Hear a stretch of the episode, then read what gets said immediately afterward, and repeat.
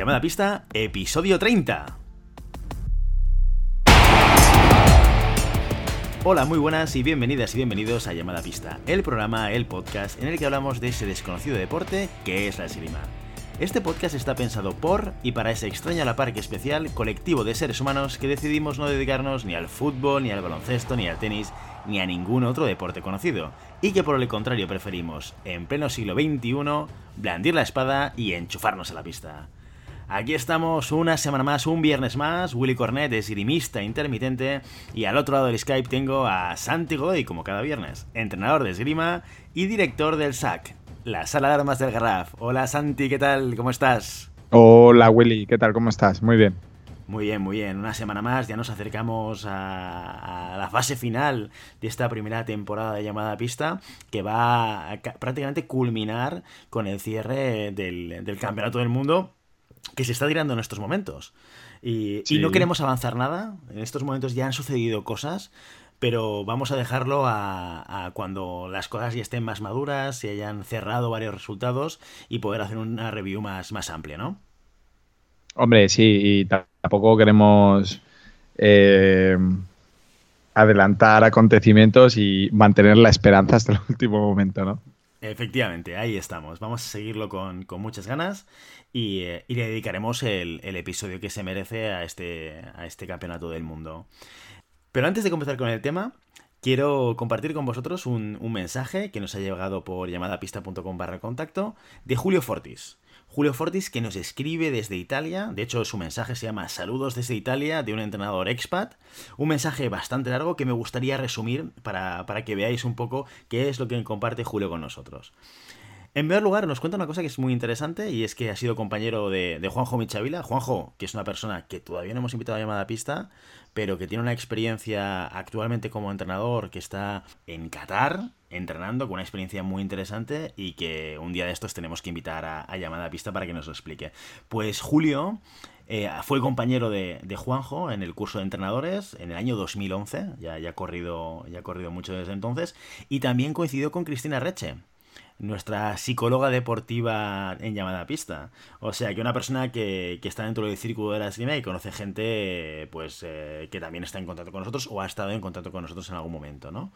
Ha sido tirador, ha sido espadista en el Club de Esgrima de Granada. Eh, y, bueno, nos explica que desde hace un tiempo está viviendo en, Italia, donde ha estado practicando esgrima también, aparte de desarrollando su carrera profesional, y que lleva parado unos cuantos años, ¿no? Debido pues, a lo que nos pasa a, los esgrimistas intermitentes, ¿no? Que de repente tenemos hijos o nos vamos fuera o cualquier cosa de estas, y esto hace que nuestra actividad esgrimística pues, pues quede parada, ¿no?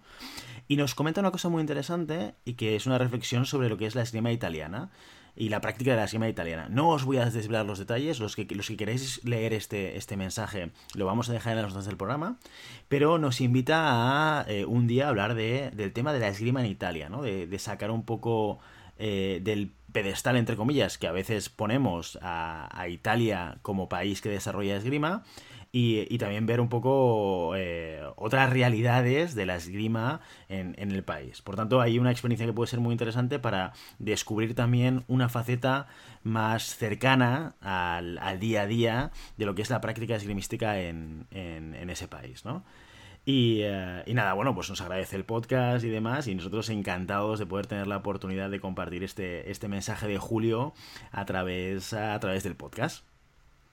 Sí, mira, yo tengo que hacer un, comentario que eh, tuvimos invitado a, dos grandes entrenadores italianos de la, sala de esgrima de Pisa, que es el eh, Enrico Di Cholo eh, y, a, Piccini, ¿vale? Que son dos entrenadores de, de la sala de, esgrima de Pisa. Y ellos decían que la gran cualidad de la esgrima italiana, dentro de todas las carencias que tenía era la ramificación, ¿sí? Que, existía dentro de los de los la, estructura de clubes eh, estatal. Es decir, ellos decían que en cualquier pueblo o ciudad de más de 10.000 habitantes, como mínimo, siempre había una sala de esgrima. ¿Vale?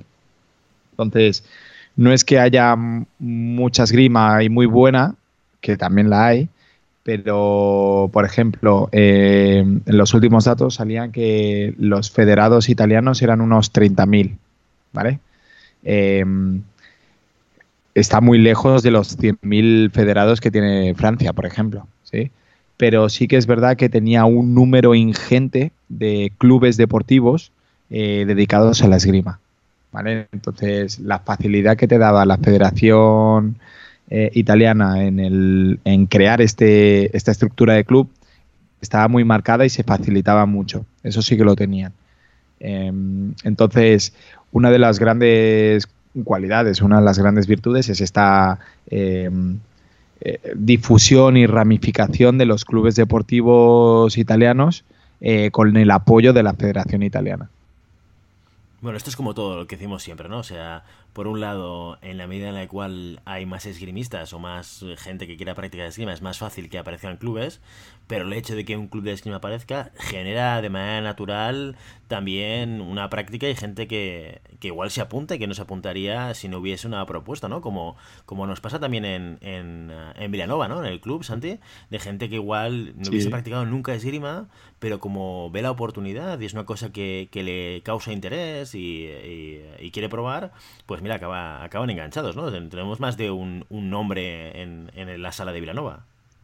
Sí, bueno, también, o sea, tenemos que entender que tenemos un, deporte, sin desmerecer todo lo demás, con, con unas características únicas. O sea, es un deporte que ya lo hemos comentado varias veces, ¿no? Es un deporte que más que un deporte es un arte. O sea, si, si nos remontamos al fútbol, el fútbol es un deporte que ha nacido en el siglo, a principios del siglo XX, ¿sí? La esgrima es un deporte que ya las primeras, las primeras eh, demostraciones de esgrima ya te las puedes encontrar en el antiguo Egipto, hace 3.000 años, ¿sí?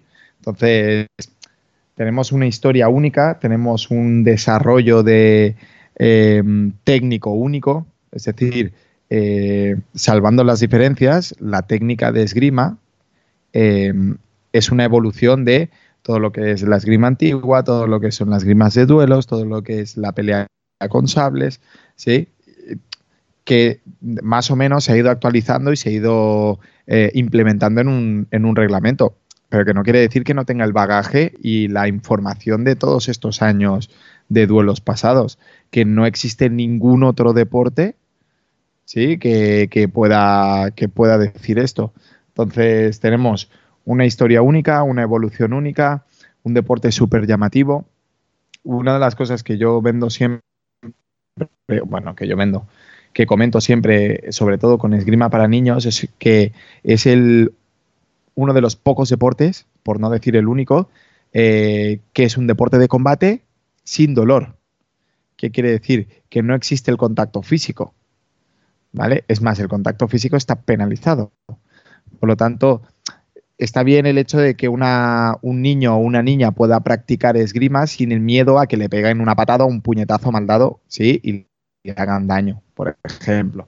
Entonces, estas, características eh, que nosotros damos por, por naturales en un deporte, yo que he hecho deportes de combate y deportes de contacto, eh, te das cuenta que no es nada normal. O sea, yo he hecho taekwondo después de dejar la esgrima y tuve mis pinitos en el taekwondo y, ostras, cuando tocaba combate era duro, ¿eh? Porque aquí puedes pasarte una hora de combates y salir, hostia, qué bien me lo he pasado, con alguna marca que otra, pero en taekwondo sales una hora de combates y si no te has llevado 50 puñetazos en el estómago, 200 patadas en la cabeza, eh, no has entrenado, ¿sabes? Entonces, eh, tenemos esa característica de que podemos entrenar toda la, energía y la adrenalina de las artes marciales sin este hándicap de dolor físico.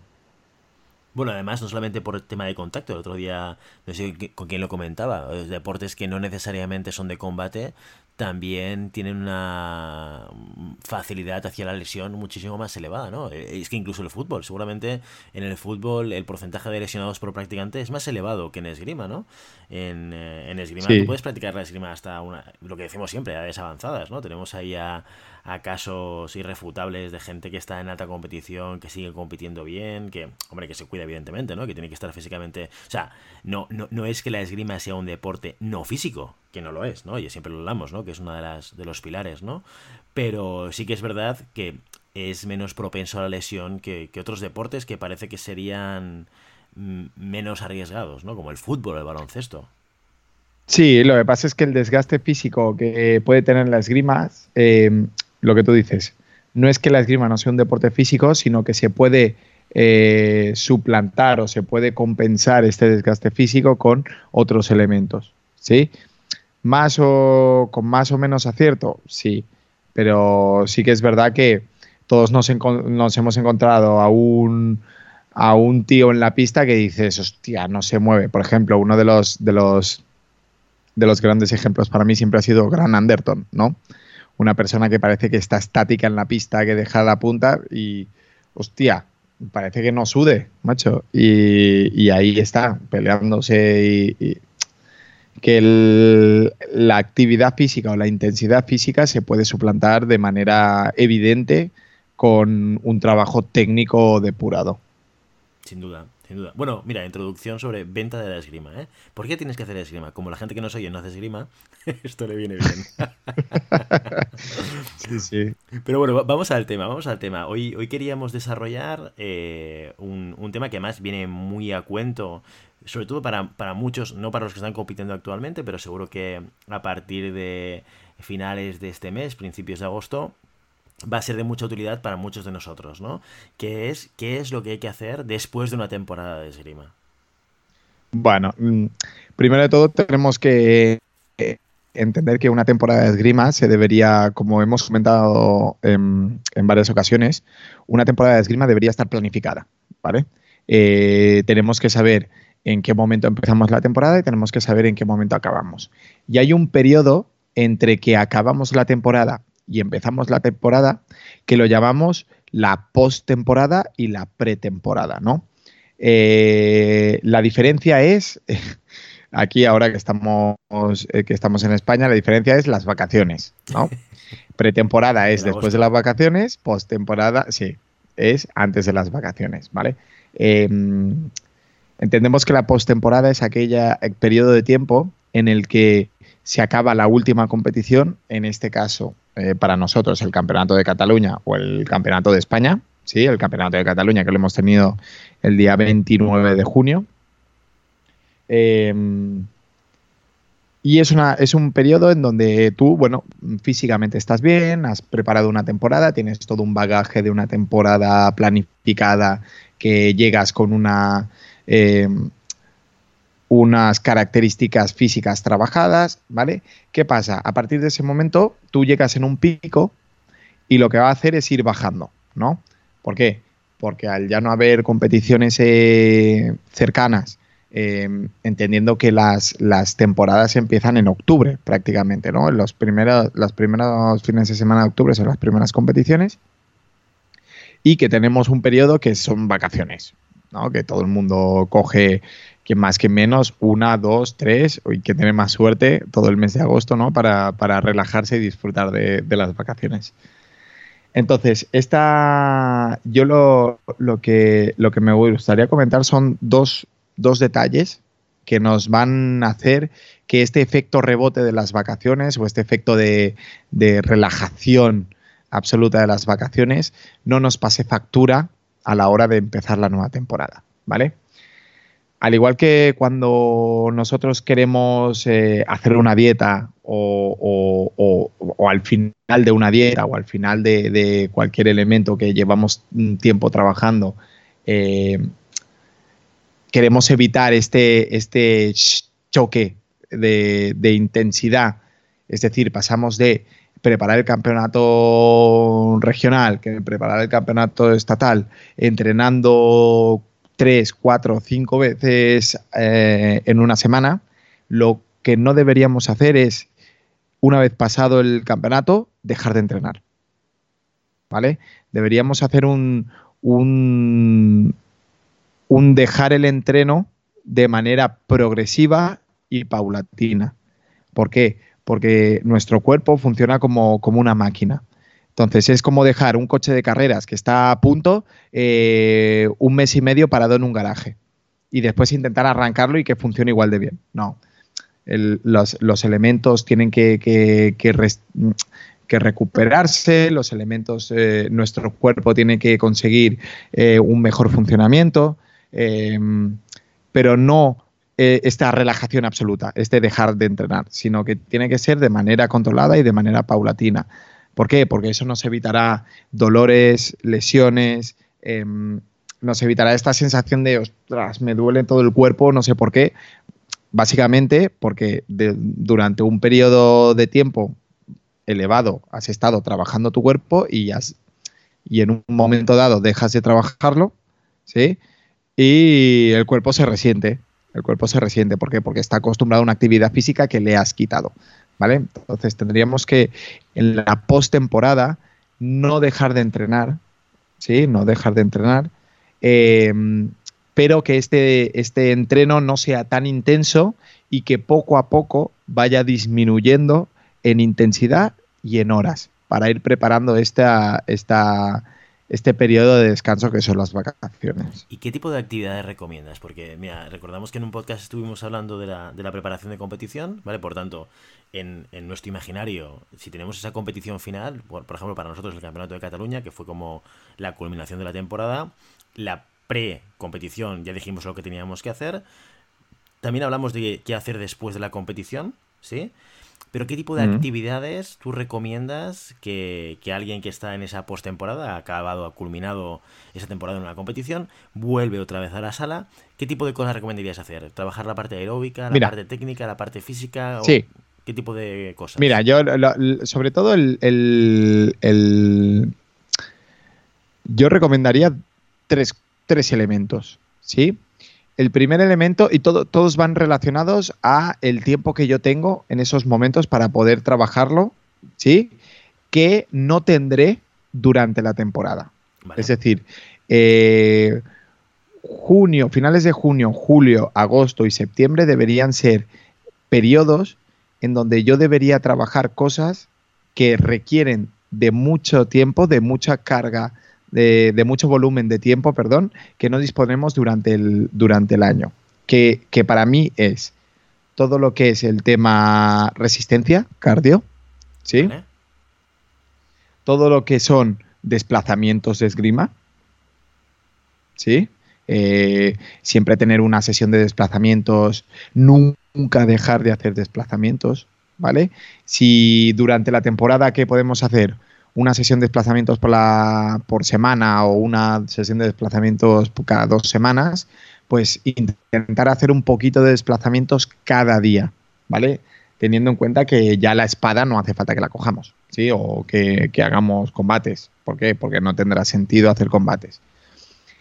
Y la tercera es trabajar muy mucho, muy mucho la flexibilidad y la elasticidad. ¿vale? Es un elemento que se puede, de día a día, lo tenemos como un elemento de vuelta a la calma, ¿sí? Pero no lo tenemos como un elemento de trabajo en sí. ¿No? yo cuando, cuando acabamos una clase, Willy, es de estiramientos, cada uno los hace y hay mucha gente que no los hace, ¿vale? Pero Cosa que no deben hacer. Trabajo, ¿eh? Recordemos que, cosa que no hay que hacerlos siempre, sobre todo los que somos ya de edad avanzada. antes y sobre todo durante. hay que hacerlos antes y sobre todo después del entreno. ¿Vale? Pero es un, elemento de. ¿Cómo se podría decir? Eh, es un elemento de mantenimiento. ¿Sí? O sea, mantenimiento después del trabajo físico hecho en la sesión. Pero no es un elemento de ganar elasticidad.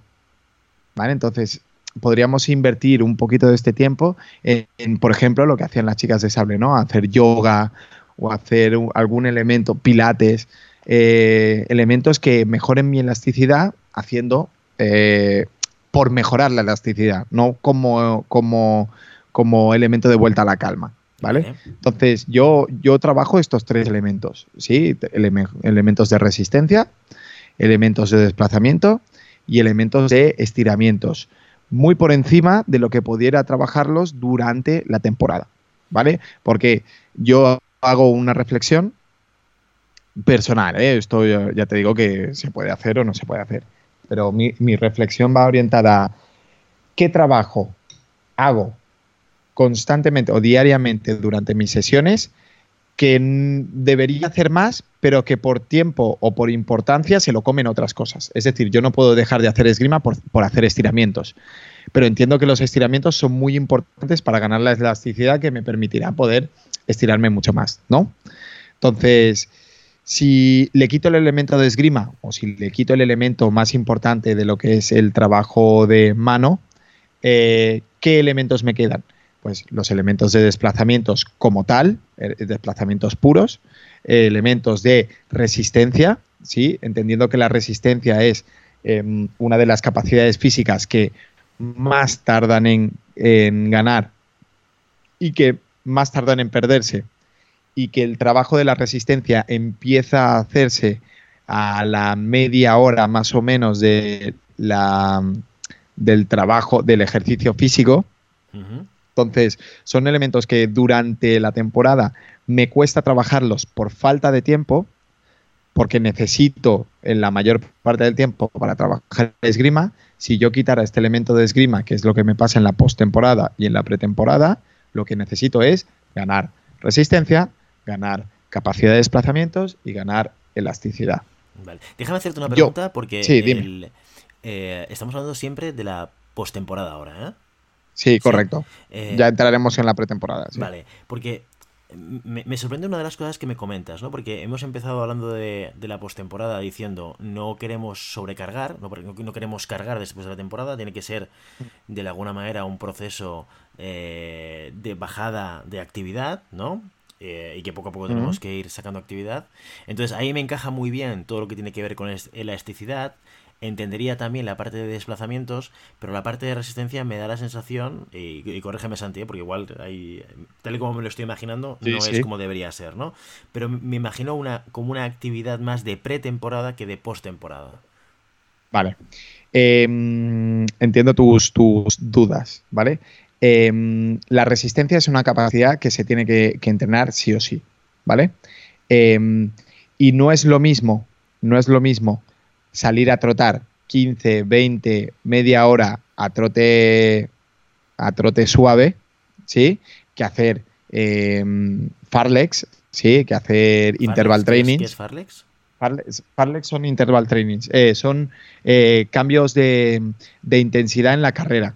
Es ah, decir, de aquellos que te estamos corriendo a correr a tope y luego parar y trotar. Cada cinco minutos, sí, cada, cada cinco minutos, un minuto de sprint. tal. Entonces, es una, es una, la carrera que yo, que yo trabajo es una, es una carrera em, de baja intensidad, sí, pero de resistencia. Es decir, tú cuando termines de correr, no te estoy diciendo que corras 10 kilómetros. Estoy diciendo que corras, em, que tu capacidad cardiopulmonar se trabaje, ¿sí? De manera suave que, se trabaje y que se mantenga, sobre todo. ¿Por qué? Porque piensa que estamos viniendo de una. de un periodo de la temporada donde tu actividad física es muy elevada. Es decir, todo lo que son trabajos de, preparación de competición eh, es intensidad alta, em, trabajos de, de, combate es de intensidad alta, trabajos, son, son, son elementos anaeróbicos eh, de, alta intensidad, de alta intensidad, ¿no? Por lo tanto, la fatiga que se genera es mucho mayor, ¿sí? Todo lo que es eh, trabajo de resistencia, la fatiga que se genera, ¿sí? Generándose, en este caso, la fatiga que se genera, no es tan elevada como lo podría ser un entreno de combate. Vale, o sea, Es, una, actividad de resistencia, lo que tú dices, ¿no? de, de baja intensidad. Correcto, Correcto. Es, más de recorrido que no de una intensidad muy elevada en, poco tiempo, ¿no? Claro. Vale, vale. Y, piensa la, gente que, se va a correr. Lo, que, lo que yo estoy diciendo no es que salgas a correr cada día media hora. ¿Sí? Lo que yo estoy diciendo es que como mínimo dos veces a la semana corras media horita. ¿Sí? O 40 minutos. Y que como mínimo dos veces a la semana hagas una sesión de, de yoga o de, o de estiramientos, estiramientos, O sea, no, no es una sesión de media hora de estiramientos. ¿Vale? Y que una vez a la semana, pues hagas una sesión de media hora de, desplazamientos. Entonces, estás hablando que hay eh, cinco elementos a trabajar. Dos sesiones de, de estiramientos, dos sesiones de resistencia, de, carrera y una sesión de desplazamientos. A media hora cada sesión estamos hablando de dos horas y media de entreno por semana. Vale, y eso lo hacemos durante cuatro semanas antes del agosto, ¿no? Hacemos durante cuatro semanas durante el agosto que te permita, permita relajarte y que te permita mantener este, esta actividad física y durante el agosto es normal que la gente pues no, no tenga el tiempo, no tenga las ganas de, de hacer todo esto. Pero como es una actividad que lo que ha ido... Perdona, perdona, dime, dime. No, no, no, no, en agosto si lo podemos mantener, lo, lo deberíamos mantener. Pero también es verdad que, eh, por ejemplo, yo mi ejemplo, em, cuando vienes de una temporada súper dura, ¿sí? Y te dan dos, tres semanas de vacaciones, es difícil, tú no, no, no, no haces una vida sedentaria, pero es difícil levantarse y empezar a entrenar tú por tu cuenta. Es difícil. Hay gente que lo hace y hay gente que es más difícil. Eh, pero, por ejemplo, si vas a jugar un partido de, fútbol, una pachanga con los colegas, o si vas a la playa a hacer volei, o si vas a nadar a la piscina, todo esto son elementos que cuentan como, ejercicio físico. Pero que si no los, no los haces de manera ordenada, eh, no tienen, no tienen esta, eh, esta capacidad de estar eh, de, mejora física, sino que es un, mantenimiento, ¿vale? Simplemente es una, actividad física y no es un entreno, ¿vale? La actividad física está bien, pero el entreno, para mí el entreno es una actividad física programada con un objetivo final, ¿vale? De acuerdo. Entonces, no tiene sentido que yo haga un partido de fútbol por la mañana, un partido de vóley por la tarde y justo antes de irme a dormir me haga una piscina. Porque no, no lo vas a hacer esto. Tampoco tiene sentido que yo una vez a la semana vaya a jugar a vóley y el resto del día esté tumbado en el sofá. ¿Sí? Entonces, ¿puede pasar? Sí, puede pasar. Entonces, no es, no es malo, no es malo que en una semana o dos semanas demos este margen al cuerpo para recuperarse completamente. Vale. ¿Sí? si siempre y cuando recomendar algún tipo de actividad concreta, ahora estoy pensando, imagínate, de, en esta postemporada hacemos estas cinco horas semanales de trabajo que comentabas con estos estas cinco actividades, bueno, tres actividades divididas en cinco espacios de trabajo. Em, que, si yo pudiese hacer una de ellas, ¿cuál me recomendarías hacer? Resistencia. Resistencia. La carrera. Sí.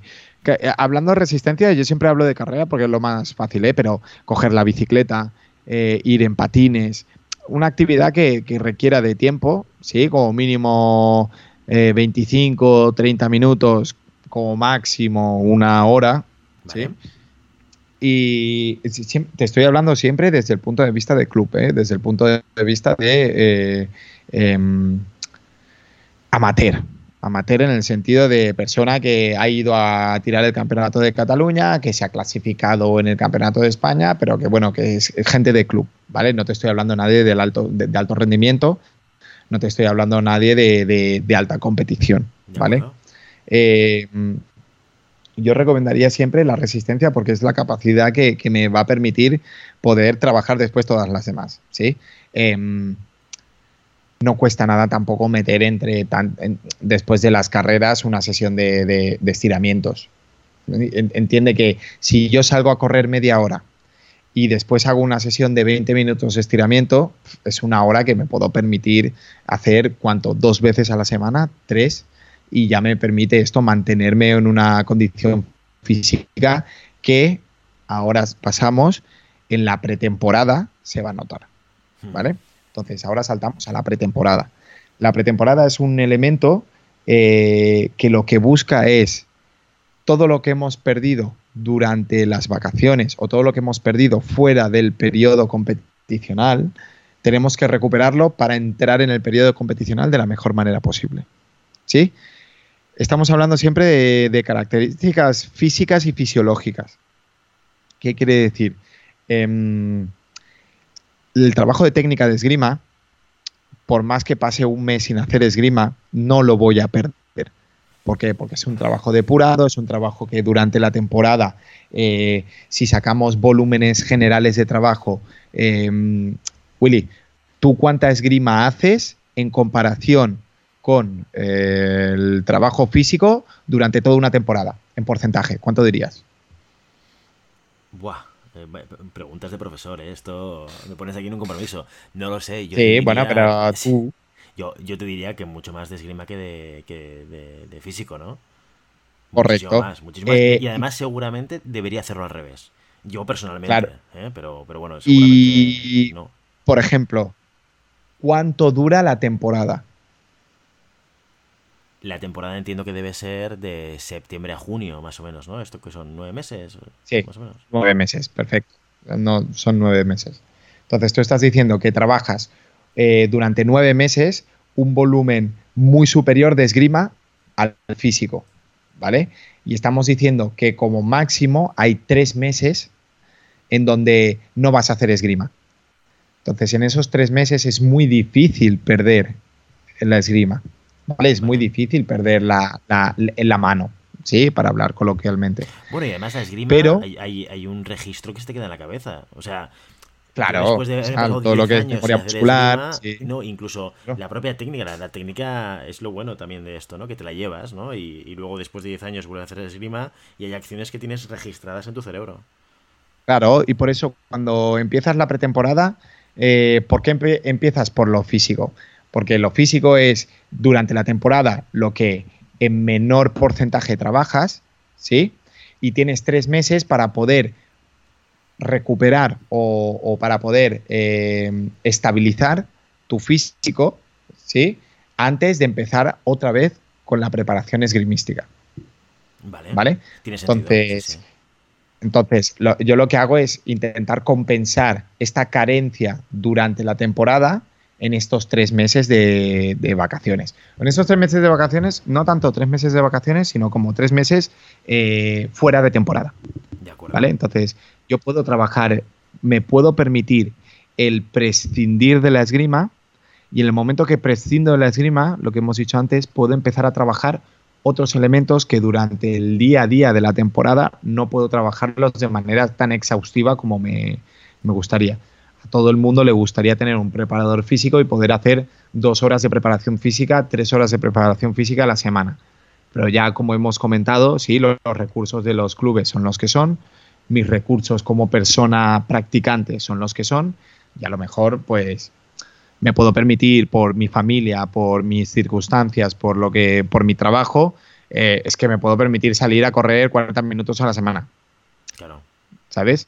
Entonces, en el momento que yo ya no tengo que hacer esgrima, esas dos horas que hago a la semana ya no son 40 minutos de carrera, sino que son dos horas 40, casi tres horas que puedo invertir en, la, en mi mejora física. ¿Sí?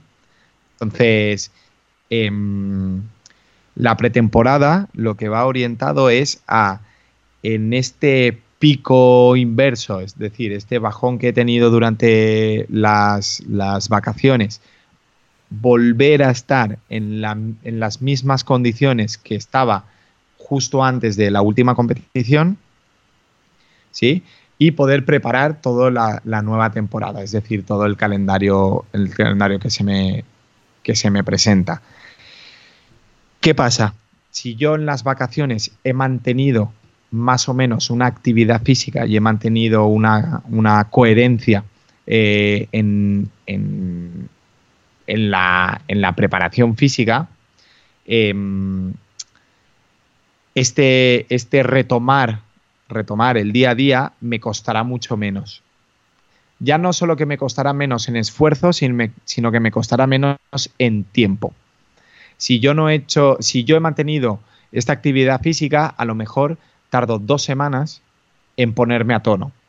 Si yo me he apoltronado en el sofá y me he quedado como un ficus durante todo el mes de agosto, esas dos semanas pues se pueden convertir en cuatro o en cinco semanas de preparación física. ¿Qué, tiene, qué quiere decir? Que si yo tardo dos semanas en ponerme a tono, a la tercera semana ya puedo empezar a volver a trabajar la esgrima. ¿Sí? Si yo eh, tardo cinco semanas en ponerme a tono, eh, pueden pasar dos cosas. O que cuando llegue la primera competición no haya cogido ni una sola espada, ¿sí?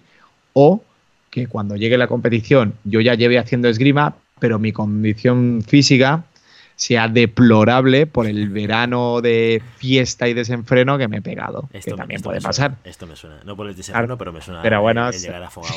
Eh, déjame hacerte tres preguntas. Eh, Dime. Entiendo que la pretemporada eh, hacemos la, la, curva inversa, que la postemporada y vamos de menos a más. Correcto. Sí.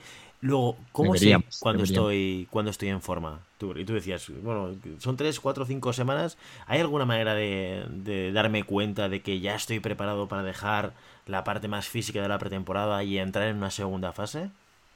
Mira, eh, nosotros cuando estábamos en el CAR, siempre lo que, lo que hacemos o lo que hacíamos era una prueba de esfuerzo. ¿sí? La prueba de esfuerzo es lo que te, lo que te marcaba a ti en qué situación estabas antes de, empezar la temporada, ¿vale? Entonces, ahí es donde encontramos los, los, que, los elementos que llamamos test.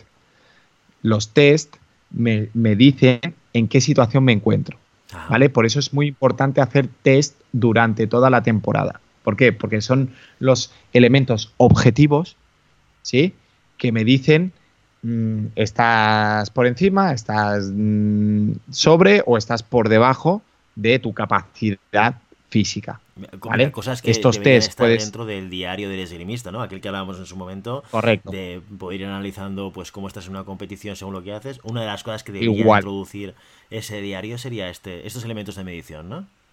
Claro, los, elementos, el, más común es la prueba de esfuerzo.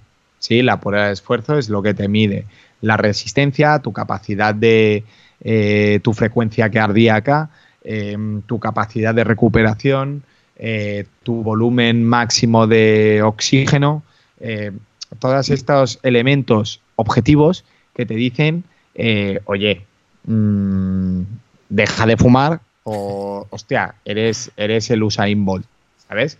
Entonces, ¿qué pasa? Em, estos elementos deberían hacerse durante, previos durante y post la temporada para marcarme los puntos de control. ¿Sí? Entonces, si yo al acabar la temporada hago una prueba de esfuerzo y al empezar la temporada hago otra prueba de esfuerzo o otro test similar y, salgo que, ostras, estoy muy por debajo de, mi, de, mi, de mi pico mejor, que en principio ha sido la última, la última competición de la temporada, como mínimo tendrás que eh, tardar dos, tres semanas en ponerte a tono. ¿Por qué? Porque es lo que toca. ¿Sí? Em, oye, que has venido como si no te hubieras ido de vacaciones. Perfecto, pues ese, ese trabajo ya está hecho, entonces podré adelantar el, el trabajo de esgrima mucho antes. ¿Qué pasa? Todo va orientado a cuándo puedo empezar a hacer el trabajo de esgrima. En unas condiciones físicas mínimas. Mínimas en, calidad y eh, mínimas en, seguridad. Es decir, yo lo que no puedo hacer es, sin haber entrenado la elasticidad, sin haber entrenado la resistencia, meterme una sesión de entreno de físico, desplazamientos y combates. ¿Por qué? Porque me voy a lesionar al principio de la temporada. Claro. ¿Vale? Entonces tenemos que establecer estos, estos elementos que o un preparador físico o un entrenador o un médico te diga, oye, estás bien, estás mal, estás mejor, estás peor, ¿sí? Y establecer unas, unas como una dieta, ¿no? Establecer una preparación física de pretemporada que dure lo que necesites para poder ponerte a tono, ¿sí? Em, entendiendo que una persona normal en tres semanas eh, tres, cuatro semanas, mm, puede recuperar una, condición física mínima para poder empezar a entrenar. Vale. dos todo depende también, te digo. Sí, lo único. Todo depende del tiempo que dispongamos. Siempre estamos con lo, mismo. Eso lo, hemos comentado en otros podcasts. ¿no? Lo primero es entender cuál es la disponibilidad que tienes y en función de esto planificar las acciones. ¿no? Déjame una pregunta que se me ha dejado en el tintero de la pretemporada, que lo has, dicho así como, como de pasada, pero me, me interesa que me lo puntualices. Entonces, esta parte de pretemporada de preparación de menos a más antes de empezar la actividad esgrimística, has dicho sin arma. O sea, esto es conveniente que nos olvidemos un poco de la espada, del traje, no, no tiremos y nos concentremos en... Sí, sí, yo, yo lo hago así. El tema es, es lo, lo, que he estado diciendo, ¿no? De, em, en el momento que yo cojo el arma, en el momento que yo empiezo a trabajar la esgrima, el volumen de trabajo de la esgrima es lo principal y lo fundamental. ¿Vale? Entonces, eh, tenemos que entender una cosa. Eh, estoy hablando ahora de, entreno de club. Entreno de club normalmente es entre una hora, una hora y media, y los que mejor lo tienen, quizás dos horas de entreno. ¿Vale? ¿Qué pasa? Si yo tengo una hora de entreno y hago media hora físico y media hora esgrima, de tiempo efectivo el, que, el tiempo efectivo es el tiempo que yo puedo estar haciendo entre que me preparo para hacer físico, entre que preparo las cosas, entre que después destiro y me preparo para hacer esgrima, ¿sí? De tiempo efectivo, ¿qué pueden llegar a ser? ¿40 minutos? Eso me queda 20 para hacer preparación física y 20 para hacer esgrima. ¿Qué pasa? Eso tiene un problema, que es limitado. ¿Sí? Y que a efectos prácticos no me hace trabajar bien la preparación física y no me hace trabajar bien la esgrima. Claro, porque aquí una cosa que podría pensar mucha gente es, bueno, pero es que al final cuando haces esgrima también haces trabajas la parte física y en parte es razón, pero lo que tú dices es, bueno, bueno, esto está, esto está bien, pero al, al, tener que estar concentrados en la parte más de preparación física, olvídate de la esgrima porque te quita espacio para ello, ¿no? Sería un poco un poco claro, correcto. Sí, sí, sí, sí, sí. Entonces, eh, todo es como eh, a que cuando queremos tener más fuerza eh, hacemos pesas, ¿no? Claro. Entonces, si yo quiero tener más fuerza en la esgrima, tengo que hacer pesas. ¿Sí? No me vale. Yo, lo que tengo, lo, que, lo que se llama uno de los elementos que, que se trabajan dentro de la planificación deportiva es el, el elemento o el principio de la supercompensación. ¿vale?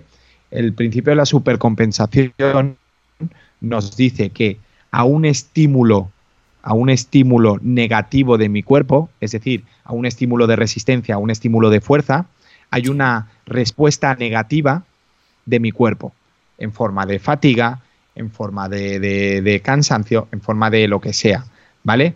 Esta, esta curva es como, como, una curva negativa que después en la recuperación lo que hace es un efecto rebote positivo. ¿Sí? ¿Qué quiere decir? Si yo hago pesas, me pondré más fuerte. ¿Por qué? Porque el músculo lo que hace es el músculo lo que tiene es inteligencia, por decirlo de alguna manera. Entonces, el músculo dice, uy, ha habido un momento en que me he cansado mucho. ¿Qué voy a hacer? Pues prepararme para no cansarme tanto la próxima vez, ¿no? Entonces, esto lo que hace es supercompensar. Por eso nos ponemos fuertes. ¿Por qué? Porque para, por cada pesa que yo hago, en un futuro el músculo estará más preparado para soportar ese peso y un poquito más, para no llegar a la fatiga. ¿Vale? Entonces, el entreno se basa en la supercompensación.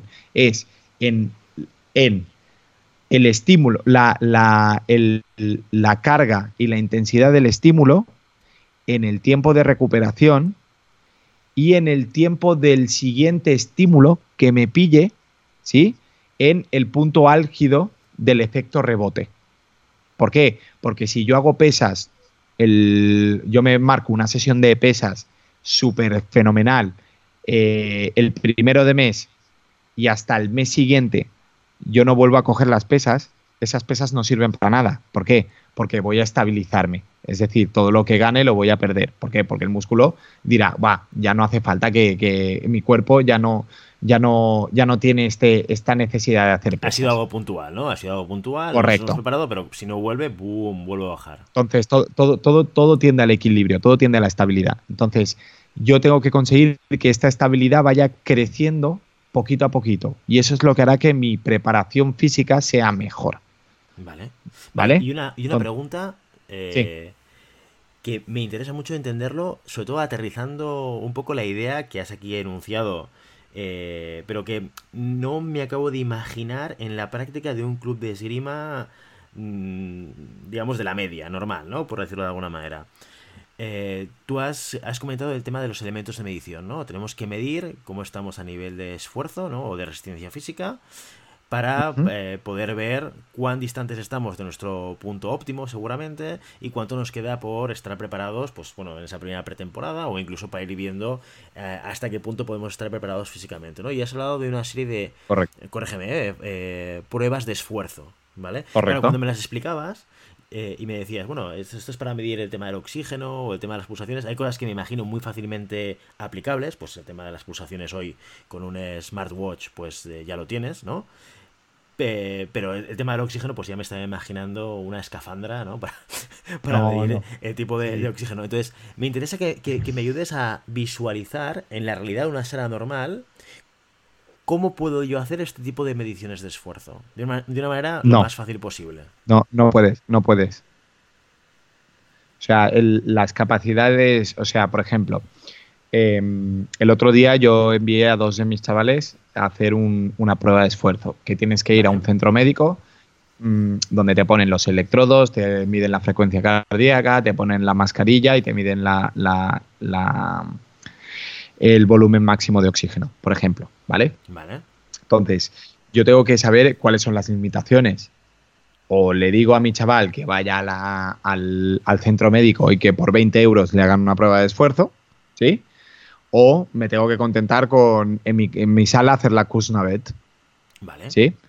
Entonces, son elementos o, hacer un test de fuerza o hacer un test de elasticidad que lo podemos encontrar. Yo, y vuelvo a decir, si es acompañado de un preparador físico, muchísimo mejor. Sí, muchísimo mejor. ¿Por qué? Porque lo hará con más criterio, lo hará con, con mayor profesionalidad y lo hará mucho más fino que nosotros. ¿Sí? Pero si no tenemos esta oportunidad o si no tenemos esta, eh, este elemento del preparador físico, yo sí que puedo, puedo interpretar, ¿sí? como mínimo, unos elementos básicos, que es cuánta elasticidad tengo, es decir, em, hasta dónde llego con, según qué tipos de, estiramientos, em, qué tipos de, cuánta fuerza tengo, ¿sí? Entonces, sobre todo los test de fuerza, por favor, aquí lo digo, eh, los test de fuerza máxima, eh, no os arriesguéis a hacerlos vosotros solos. ¿Por qué? Porque el test de fuerza máxima es un test que llega eh, al, al fallo muscular, debería llegar al fallo muscular, que es cuánto peso puedo soportar yo en una sola repetición sin poder hacer una segunda. Entonces, en este tema, si, sobre todo si es con chavales en, en, en, momentos de, cambio hormonal o si es con chavales muy jóvenes, es peligroso según qué pruebas, ¿vale? Entonces, siempre es mejor consultar con un profesional. Y eh, test de resistencia, pues ya, ya, el test de resistencia es muy fácil de hacer eh, una Kursnavet o tener un recorrido y, oye, vamos a hacer este recorrido lo máximo que podamos, a ver cuánto tiempo hacemos. Y de aquí a un mes volveremos a hacerlo y a ver cuánto tiempo hemos bajado. Son elementos que yo puedo ir trabajando en una sala, eh, que si es acompañado de un profesional mejor, y, si no, pues son elementos objetivos básicos que, que me marcan si estoy mejorando, estoy igual o estoy empeorando, porque también se puede empeorar. Vale, entonces mira, por, por poner tres, tres ejemplos de cosas que podemos hacer en una sala sin recursos, que ahí yo subrayo la recomendación de Santi, siempre con un experto al lado, y e idealmente hacer la prueba de esfuerzo en, en un centro específico con el material y tal. Un centro, un centro, mira, yo te digo, lo acabo de, lo acabamos de hacer en un centro médico, una prueba de esfuerzo son 20 euros. Y ya no tienes que ir a un centro. Por ejemplo, en Barcelona está la tienda ASICS, ¿sí? que por 20 euros te hace una prueba de esfuerzo con pisada y con... con o sea, hay muchas, muchas tiendas deportivas que dentro de, sus servicios existen las pruebas de esfuerzo, ¿vale? Sobre todo para los runners y la gente que hace muchas carreras, eh, existe esta, esta facilidad. Por lo tanto, la prueba de esfuerzo no es algo que, sea tan, tan difícil de hacer como hace algún tiempo. sino que es algo bastante asequible y accesible para todos. Perfecto. Pero si no, en cualquier caso, en la sala podemos hacer una Kurnavet. Que en la sala podemos hacer una Kurnavet, que, son los pitidos estos, o un test de Cooper, eh, que también, también la resistencia. El test de Cooper es el. En, en 12 minutos, creo que recordar, ¿eh? por el test de Cooper sí que es más complicado por un tema. El test, en 12 minutos, ¿cuántas vueltas puedes dar a un circuito de no sé cuánto tiempo? ¿Vale? La Kurznavet lo que te mide muy bien es la intensidad, porque cada vez que va subiendo la intensidad, pues los con los periodos es fácil de, es fácil de, medir, ¿vale? El test de Cooper mide la, la resistencia básica, ¿sí? Y la Kuznaved lo que te, mide es la intensidad. ¿Por qué? Porque cada pitido, cada periodo aumenta la velocidad del pitido. Ah, ¿Vale? Perfecto. Y también la prueba esta de esfuerzo máximo que decías, que esto entiendo que debe ser con pesas o algo así. Sí, el test de fuerza máxima es eh, el test de fuerza máxima sobre todo se utiliza para planificar todos los volúmenes el volumen de carga que vas a hacer con el trabajo de pesas. Es decir, el trabajo de pesas siempre se, mide por eh, volumen de carga y por número de repeticiones. ¿Vale? Entonces, por ejemplo, si yo quiero trabajar la hipertrofia o si quiero trabajar la fuerza máxima, lo que trabajo son cargas del 70-80% medidos siempre desde tu punto de fuerza máxima, ¿vale? Con muy pocas repeticiones cuatro, cinco o seis repeticiones. Si yo quiero trabajar la fuerza explosiva, ¿sí? trabajo a un 20-30% de la carga de fuerza máxima con, una, con un volumen de repeticiones mucho más elevado, unos 15, 12, 15 repeticiones. ¿vale? Entonces depende de la, de la, del trabajo que yo quiero desarrollar, se desarrollará al tanto por ciento de carga que me da el test de fuerza máxima. Y aquí la, interesante para trabajar nosotros como esgrimistas, que sería más la explosiva. Se tiene que trabajar las dos. Las dos, las dos. Es que no puedes trabajar la explosiva sin, la fuerza máxima. ¿Y, la fuerza máxima? Eh, ¿qué sería? O sea, si yo quisiese medir mi fuerza máxima, cojo una pesa con el máximo peso que creo que puedo levantar y lo levanto, o es algo que tengo que hacer de manera progresiva, ¿cómo lo tengo que hacer? Claro, el, test de fuerza máxima eh, siempre es eh, después de un calentamiento, después de, una preparación de los músculos, es lo que hemos comentado, es el peso máximo que yo puedo alzar sin llegar al fallo muscular y sin poder hacer una segunda repetición. Vale, o sea que sería poco a poco, ¿no? A lo mejor yo cojo, no sé, de 12, 15 kilos y hago la prueba. Y si hago dos repeticiones... 12, 15 kilos lo hacen mis chavales de 10 años, ¿eh? eh yo casi 40, yo soy un señor mayor, o sea, tengo que cuidarme. No sé, 25, 50, no sé. No, no, yo te, a ti te pondría 5, 5, 10, unos 30 kilos, 40 kilos. 40, 50 kilos. Y si, y si esos 30 kilos los levanto en dos repeticiones, pues subiríamos a 32, 35. Correcto. Vale, sí. vale. O sea, buscaríamos. Eh, Pero siempre, siempre, siempre descansando entre, entre, entre serie y serie. Porque tú no, lo que no puedes hacer es entrar con fatiga muscular en la serie, porque si no saldría. Vale, vale, vale, O sea, saldría, entrar con el peso teórico máximo, ¿no? ¿Qué es lo que yo creo que puedo levantar? Pues 30, 35, 40 kilos, lo que sea. Pruebo, si lo consigo, descanso, me recupero de la fatiga y pruebo con un peso superior, ¿no? Para buscar esa línea de, peso máximo. Vale, perfecto, perfecto. Si, ves que, si ves que dices, puedo una y un poco más, pues ya sabes que ya cuenta como una, ¿vale? Pero si tú ves que con una y puedes hacer una segunda, pues se entiende que puedes aumentar un poco más el peso. Por eso también hay que hay que tener mucho tiempo a la hora de aumentar el peso. ¿Por qué? Porque si yo paso de, por ejemplo, me paso, estoy levantando de 40 kilos y voy justo, pero puedo hacer dos, no sumar 40 kilos más. Porque te va a reventar la barra en el, en el cogote. ¿vale? Entonces, saber, saber qué, qué progresión necesito. Si sumar dos kilos más, si sumar cinco kilos más, si sumar un kilo más. ¿sabes? Todo esto hay que tener un poco de cabeza para poder hacerlo. Lo digo porque el trabajo de pesas es, es un trabajo peligroso si no se hace de manera controlada. Correcto, sí, sí, siempre hacerlo con alguien que sepa y que os pueda acompañar y que os pueda guiar, porque también en función de cómo hagas el movimiento. Nunca hacerlo solo, nunca hacerlo solo. Esto hay que tenerlo muy claro. Perfecto, muy bien. Oye, pues, eh, mira, un, un, eh, un, programa muy práctico para aplicar en, en, estos periodos que vamos a encarar claramente la postemporada y la pretemporada y con ejemplos prácticos para poder ir aplicando. Oye, esto, esto lo podríamos también eh, utilizar para de cara a la, a la pretemporada y empezar a, a medir un poco la parte del esfuerzo. Sí, el tema es que no es más que la coherencia de, de, saber que para mantener una un, para mantener un nivel físico hay que hacer cosas. ¿Vale? Entonces, eh, no esperar que en un mes sin hacer nada volvamos al entreno como si no hubiera pasado nada. ¿Por qué? Porque el, físico se resiente, comemos más, bebemos más, eh, salimos más. Em, eh, yo qué sé, cualquier. Es que, claro. yo, entrenar. correcto. Sí, entonces todo eso pasa factura. Entonces, si yo tengo claro que cuando llegue de, mi, de mis vacaciones y empiece la pretemporada, si estoy muy mal, tengo que tener claro que mi tiempo de recuperación hasta mi, mi físico óptimo será mayor.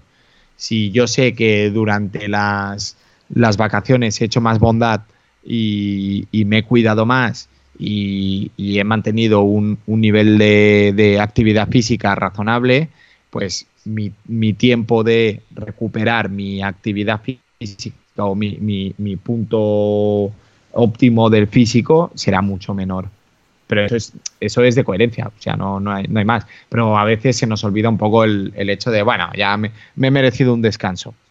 Que yo puedo descansar, que un partido de fútbol para mí es un descanso pero que sigue siendo actividad física. Y si yo me lo planifico bien, eh, pues si este, esta semana no puedo salir a jugar a fútbol, pues en vez de fútbol, pues me voy a nadar o voy a hacer un partido de volei o salgo a correr un poquito. ¿Sí? No dejarlo. Perfecto, perfecto, muy bien. Bueno, pues hasta aquí nuestro episodio de hoy. Como siempre, queremos invitaros a que os pongáis en contacto con nosotros y nos deis vuestra opinión o nos digáis que queréis, si queréis que hablemos de algún tema concreto o si tenéis alguna pregunta. Lo podéis hacer siempre a través de redes sociales, en Instagram o Facebook o a través de llamadapista.com barra contacto. Y si el contenido de este podcast te gusta, no te olvides suscribirte, compartir este episodio en cualquier red social y darnos 5 estrellas en iTunes o comentar lo que quieras en iVoox y en Spotify. Muchas gracias por todo, por vuestro tiempo, por vuestra atención y por vuestro interés en este maravilloso deporte es la esgrima. Nos escuchamos la semana que viene, un capítulo muy interesante sobre el Campeonato del Mundo. Hasta entonces, feliz semana. Adiós.